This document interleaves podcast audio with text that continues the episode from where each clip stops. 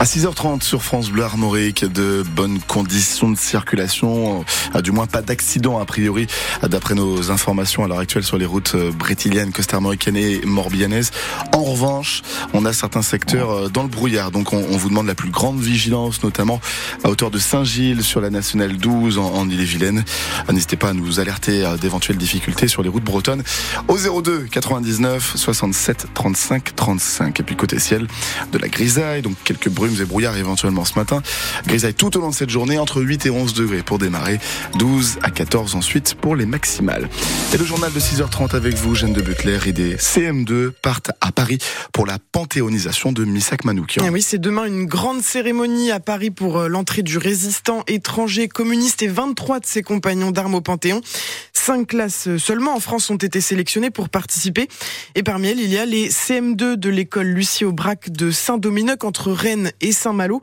Ça fait des jours qu'ils travaillent sur la vie de ce résistant, Éric Bouvet.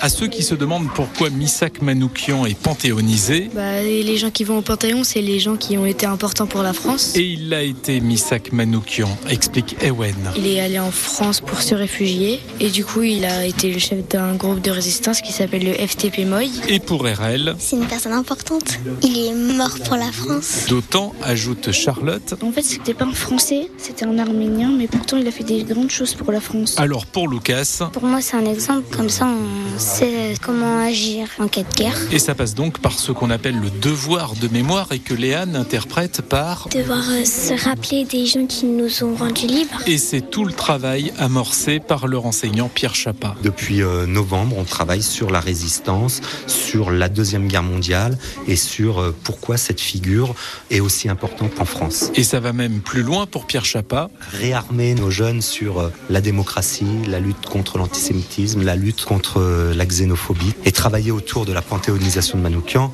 c'est un moment idéal pour faire ça. Sachant que la classe a aussi rencontré des anciens combattants pour en faire un projet intergénérationnel et participe au concours national de la résistance.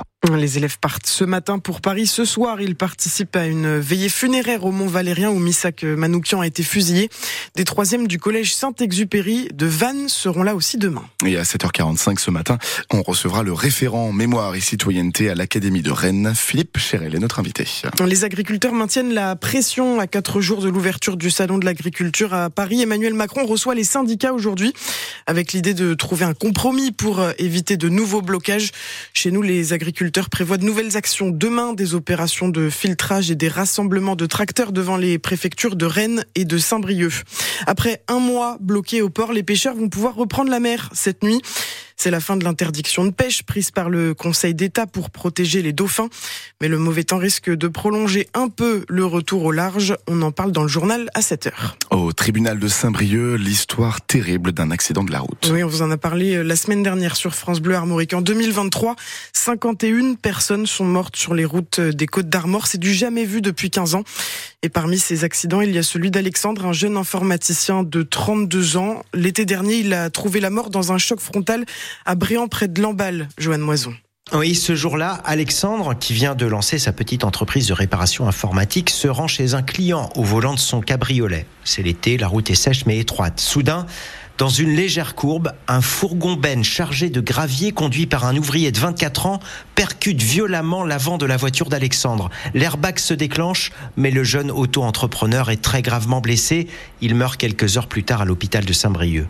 Le conducteur du fourgon, lui, est indemne. Un test salivaire révèle qu'il a fumé du cannabis. Il en consomme depuis l'âge de 13 ans. Son permis avait déjà été annulé une première fois pour conduite sous stupéfiant en 2020. Il venait de le repasser lorsqu'il a involontairement ôté la vie d'Alexandre. Alexandre, qui était l'un de ses amis. Le conducteur a été condamné à deux ans et demi de prison avec sursis. Les pompiers interviennent sur un gros incendie depuis hier soir dans un immeuble de Redon. Le feu est parti d'un appartement vers 21h. Une quarantaine de pompiers ont été mobilisés. Ils ont déployé trois lances et la grande échelle.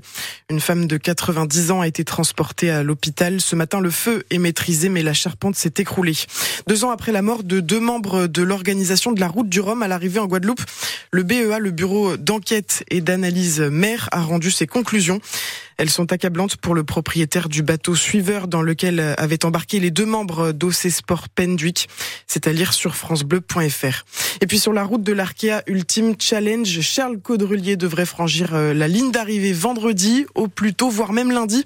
Le bras avant de liaison de son bateau euh, s'est cassé. Thomas Coville est toujours deuxième devant Armel Lecléache.